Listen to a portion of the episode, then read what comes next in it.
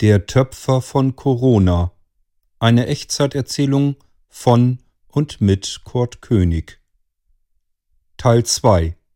Dem Schicksal entgangen.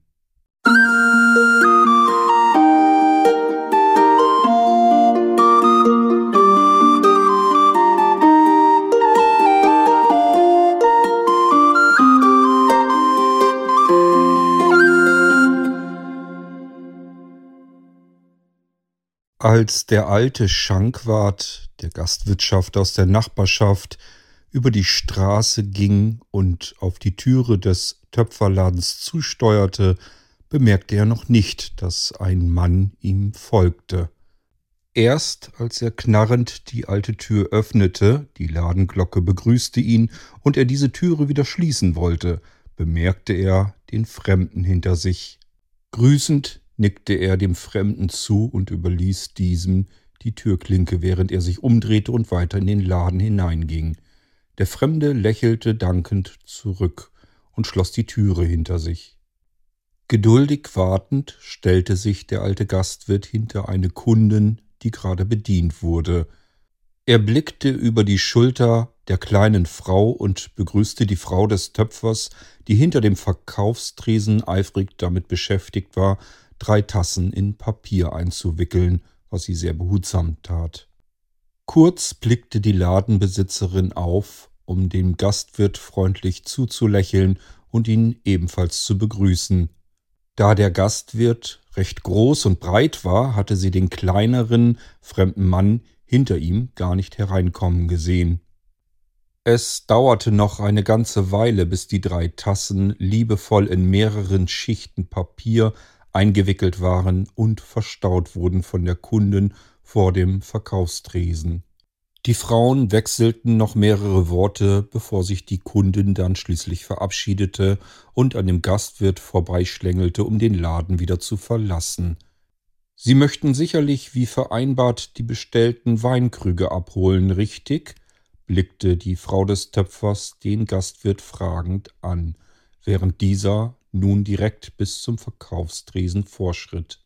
Ja, das ist richtig. Ein Dutzend Weinkrüge hatte ich bestellt. Sind diese denn schon fertig geworden? fragte er die Frau hinter dem Tresen. Am gestrigen Tage hat mein Mann jede Menge Weinkrüge gefertigt.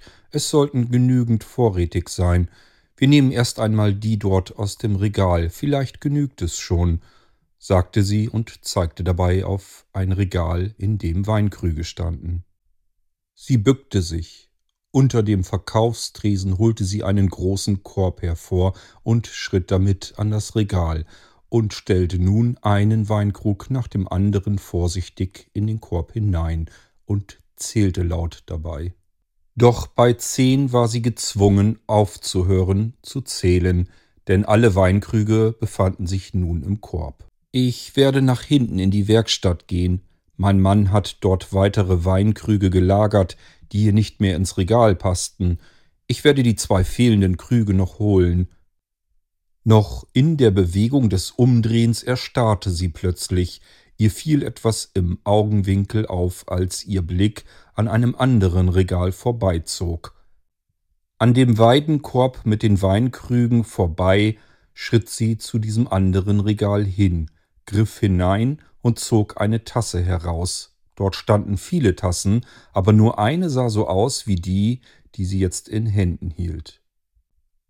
Die Tasse in ihrer Hand kam ihr seltsam bekannt vor. Sie hatte Zacken. Dort, wo man aus ihr trinken sollte, scharfkantige Zacken. Das gibt es doch nicht. Ich hatte sie doch alle vernichtet, sie auf den Weg geworfen und zertrampelt hinter der Werkstatt. Wie kommt die denn jetzt hier wieder in das Regal hinein? fragte sie sich laut. Sie haben die Tassen des Töpfers vernichtet? fragte der Gastwirt, der nun plötzlich neben der Frau stand. Was ist denn damit nicht in Ordnung? wollte dieser nun wissen. Erschrocken blickte sie auf und starrte in das Gesicht des großen Mannes, Sie hatte nicht bemerkt, dass er sich von hinten an sie herangeschlichen hatte und hielt immer noch die gezackte Tasse in den Händen. Nun vergleichen Sie doch selbst. Sie nahm eine der anderen Tassen aus dem Regal in die andere Hand und hielt nun die gezackte daneben. Sehen Sie, dies hier sind die Originaltassen, so wie sie schon seit Generationen angefertigt werden, und diese hier gehört nicht dazu, und niemand weiß, woher sie kommt. Aber bis auf die Zacken gleichen sich die beiden Tassen doch wie ein Ei dem anderen. Die Größe, die Maße, der Durchmesser, alles gleich und selbst die Farbe des Tones. Das ist ja das Unverständliche. Diese gezackte Tasse wird ebenfalls mein Mann gefertigt haben. Ja, aber warum sollte er das tun? fragte der Mann verwundert. Weil es wahrscheinlich wieder so im Buch des Bedarfs steht. Wie kann das sein? An diesem Buch wurde seit vielen Generationen nie etwas verändert. Die Tassen sind immer gleich, was ja auch seinen Sinn hat. Richtig. Aber in der letzten Woche wurde schon einmal hier des Nachts eingebrochen und das Buch manipuliert. Die Seite mit den Tassen wurde herausgetrennt und eine neue hineingefügt. Der Mann blickte sie an, als wenn er nicht verstand, was sie sagte. Jemand hat eine Seite im Buch verändert? Wer sollte das im Ort tun? Niemand von uns hat doch ein Interesse daran. Wir sind ja froh, dass es dieses Buch gibt und alle Dinge immer gleich sind. Irgendjemand wird es wohl getan haben müssen, sonst kämen diese Tassen, sie hielt die gezackte wieder in die Höhe, wohl nicht zustande. Diese gezackte Tasse hier ist aus dem gleichen Ton, vom selben Töpfer angefertigt. Aber sie gehört nicht in diese Stadt, sagte die Frau. Und weil sie so anders ist, kann sie gefährlich sein. Die Kundin, die gerade vor Ihnen hier war, die hatte sich den Mund verletzt an einer solchen gezackten Tasse. Ich werde die falsche Tasse sofort wieder vernichten, und auf dem Weg durch die Werkstatt bringe ich auch die zwei fehlenden Weinkrüge mit. Warten Sie bitte einen Moment sagte sie und verschwand durch eine Tür nach hinten in die Werkstatt hinein. Geduldig wartend blickte sich der Gastwirt im Laden um, nach dem fremden kleineren Mann, der mit ihm den Laden betreten hatte. Doch er war nun alleine in diesem Laden, der Mann war spurlos verschwunden. Wahrscheinlich hatte er den Laden zusammen mit der Kundin verlassen, die vor dem Gastwirt bedient wurde. Nach mehreren Minuten kam die Frau des Töpfers aus der Werkstatt wieder in den Laden. Sie hielt in beiden Händen jeweils einen Weintonkrug, und unter dem Arm klemmte ein altes Buch, das auch der Gastwirt natürlich kannte. Es war das Buch des Bedarfs, in dem alles verzeichnet war, was die Menschen in dieser Stadt benötigten. Können Sie mir bitte Ihre beiden Weinkrüge aus den Händen nehmen? Dann möchte ich nämlich mal in dem Buch nachlesen, wie die Tasten derzeit dort eingezeichnet sind. Vielleicht hat sich ja wieder eine Seite neu eingeschlichen in das Buch, sagte sie und wartete darauf geduldig, dass der Gastwirt ihr die beiden Tonkrüge aus den Händen nahm. Der Mann ging einige Schritte auf die Frau zu, nahm ihr die beiden Tonkrüge aus den Händen ging dann zum Weidenkorb, der immer noch auf dem Boden des Ladens stand, um die beiden Krüge zu den anderen Weinkrügen in diesen Korb zu legen. Als er sich wieder umdrehte, um zurück an den Verkaufstresen zu der Frau zu gehen, blätterte diese bereits in dem alten Buch. Mit dem Zeigefinger tippte sie in das aufgeschlagene Buch. Da. Schon wieder. Ich kann es nicht glauben. Schon wieder diese gezackte Tasse, und ich bin mir sicher, dass diese dort nicht hineingehört.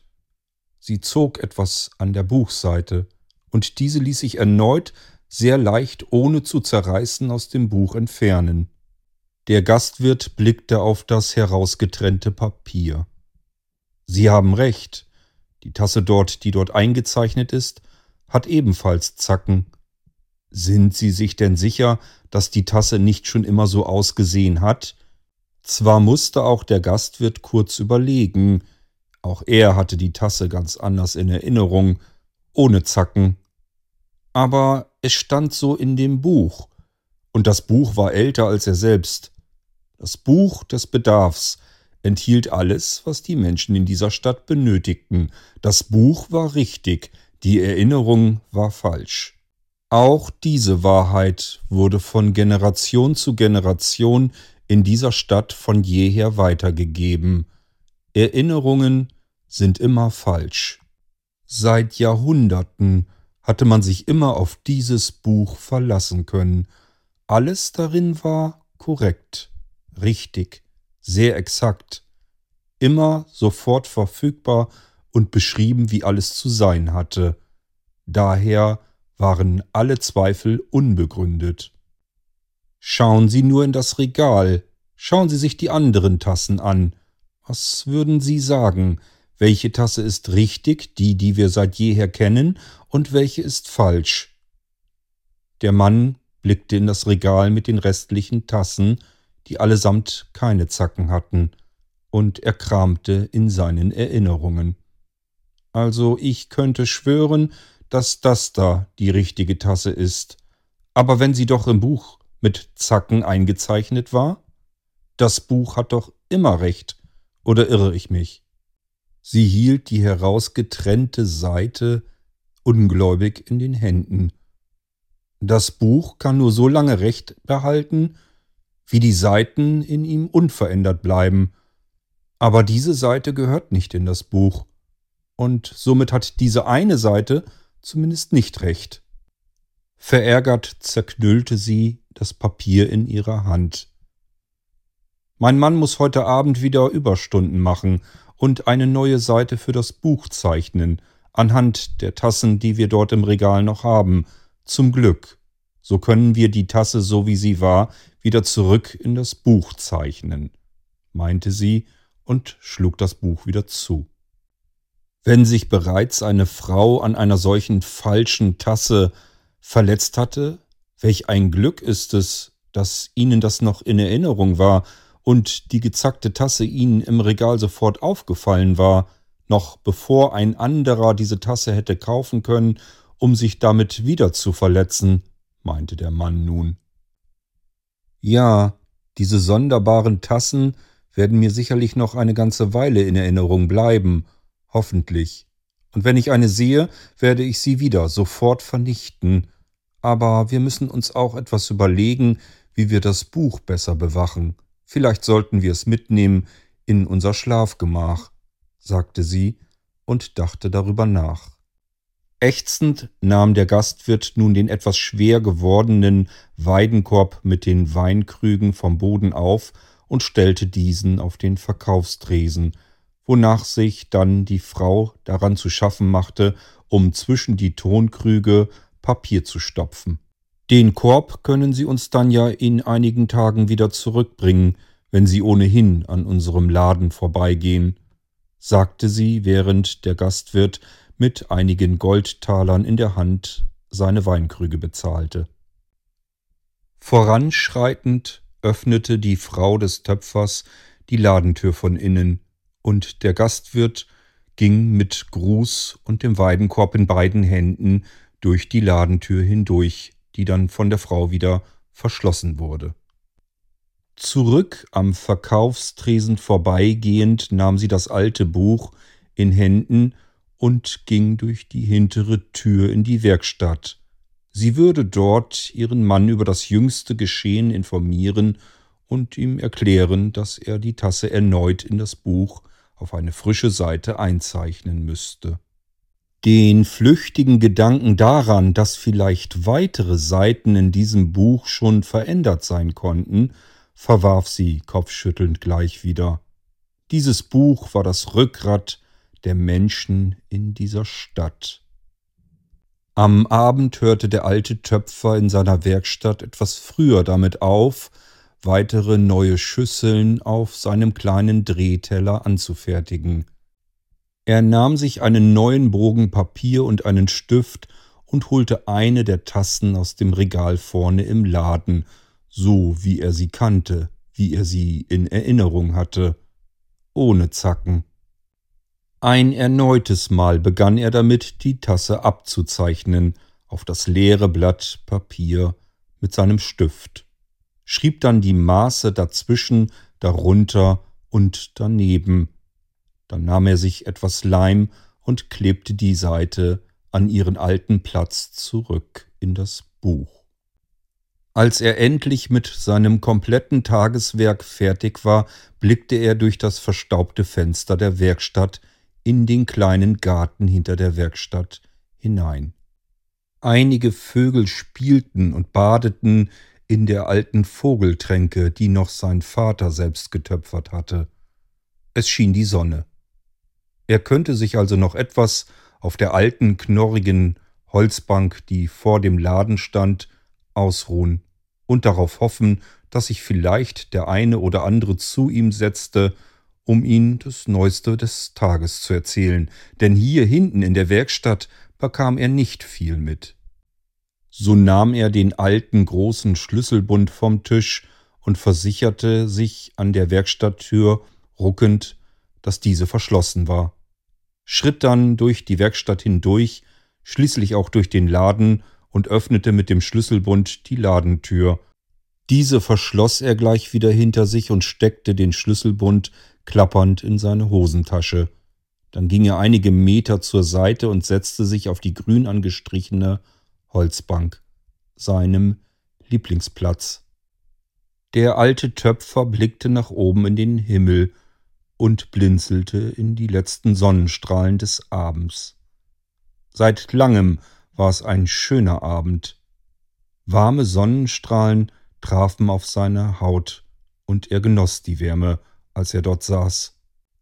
Es dauerte gar nicht lang, als sein Freund, der alte Schreinermeister, die Straße entlang kam. Sie begrüßten sich, und der Schreiner setzte sich neben den Töpfer zu ihm auf die Bank. Nach einigen belanglosen Wortwechseln meinte der Schreiner dann plötzlich Hast du schon von den schicksalsschweren Ereignissen in der Nachbarschaft gehört? Wo? In welcher Nachbarschaft? Und welche schicksalsschweren Ereignisse meinst du denn? Fragte der Töpfer seinen Freund.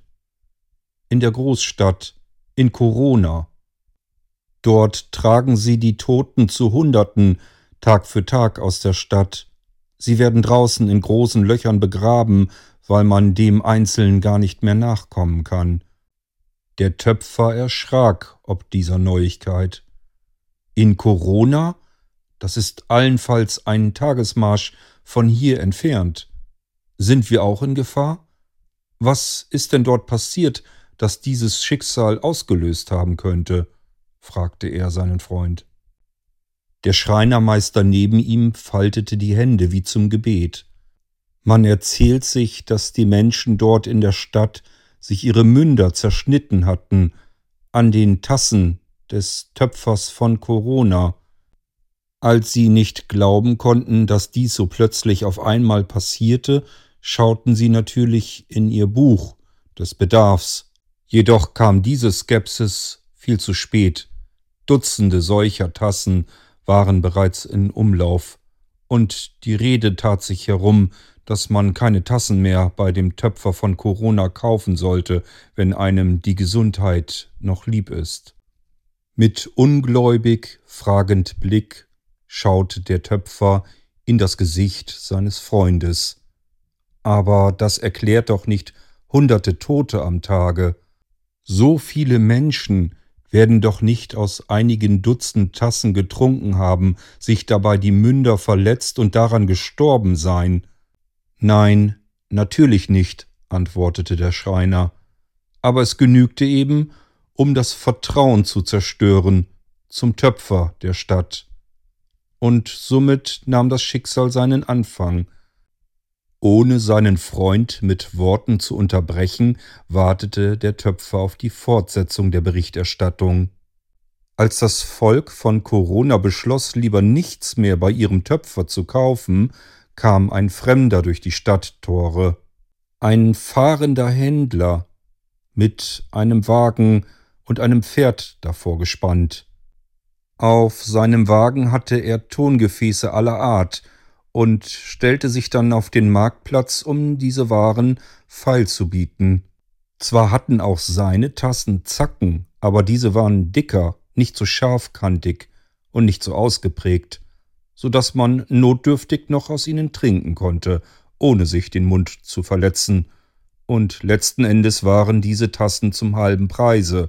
Binnen einer Stunde hatte sich sein Angebot überall im Orte herumgesprochen, und die Bewohner von Corona hatten sich mit seiner Ware reichhaltig eingedeckt, so dass dieser schließlich ausverkauft war und dieser die Stadt eiligen Pferdes wieder verließ. Auch dies, sagte der Töpfer nun unterbrechend, erklärt nicht die Anzahl der Toten, mein Freund. Zunächst konnte sich auch niemand diese vielen Toten in der Stadt erklären, sagte der Schreiner nun. Doch dann untersuchte man die Gefäße etwas näher und fand heraus, dass das Material, der Ton, nicht nur von minderer Qualität war, sondern offensichtlich auch etwas Giftiges enthielt. Mit jedem heißen Kraute oder Suppen aus den Tonschüsseln oder aber dem Wein aus den Weinkrügen vergifteten sich die Bewohner von Corona ein Stückchen mehr, und es dauerte eigentlich alles nur einige Tage, bis das Gift die ersten dahinraffte. Schweigend blickten der Töpfer und der Schreiner in den abendlichen Sonnenuntergang. Beängstigt dachte der Töpfer darüber nach, dass dieses Schicksal auch ihnen hätte passieren können.